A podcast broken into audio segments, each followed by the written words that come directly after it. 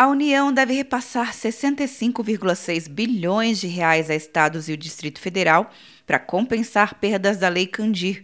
O Supremo Tribunal Federal homologou na quarta-feira o acordo financeiro entre governo federal e os estados. Em reunião com governadores e o presidente Bolsonaro nesta manhã, o presidente do Senado, Davi Alcolumbre, comemorou o resultado, principalmente neste período de pandemia.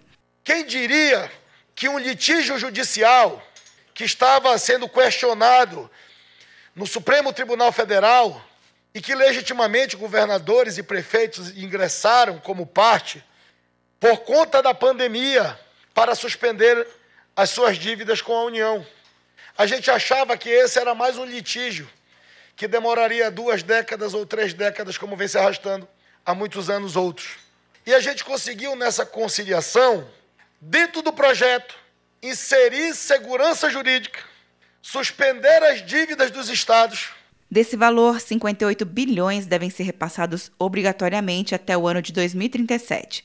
Em contrapartida, os estados deverão desistir das ações judiciais protocoladas no Supremo para cobrar as perdas.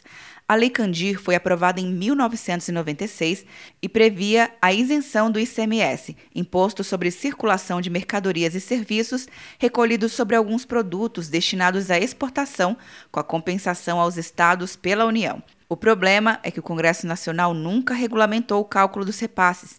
A decisão do Supremo encerrou uma disputa judicial que já durava 24 anos. A União tem 60 dias para apresentar um projeto de lei complementar com base nos termos do acordo. Atenção, você que fez o Enem! Sua nota pode valer uma bolsa de estudos de até 100% para os cursos de graduação à distância da Uninter.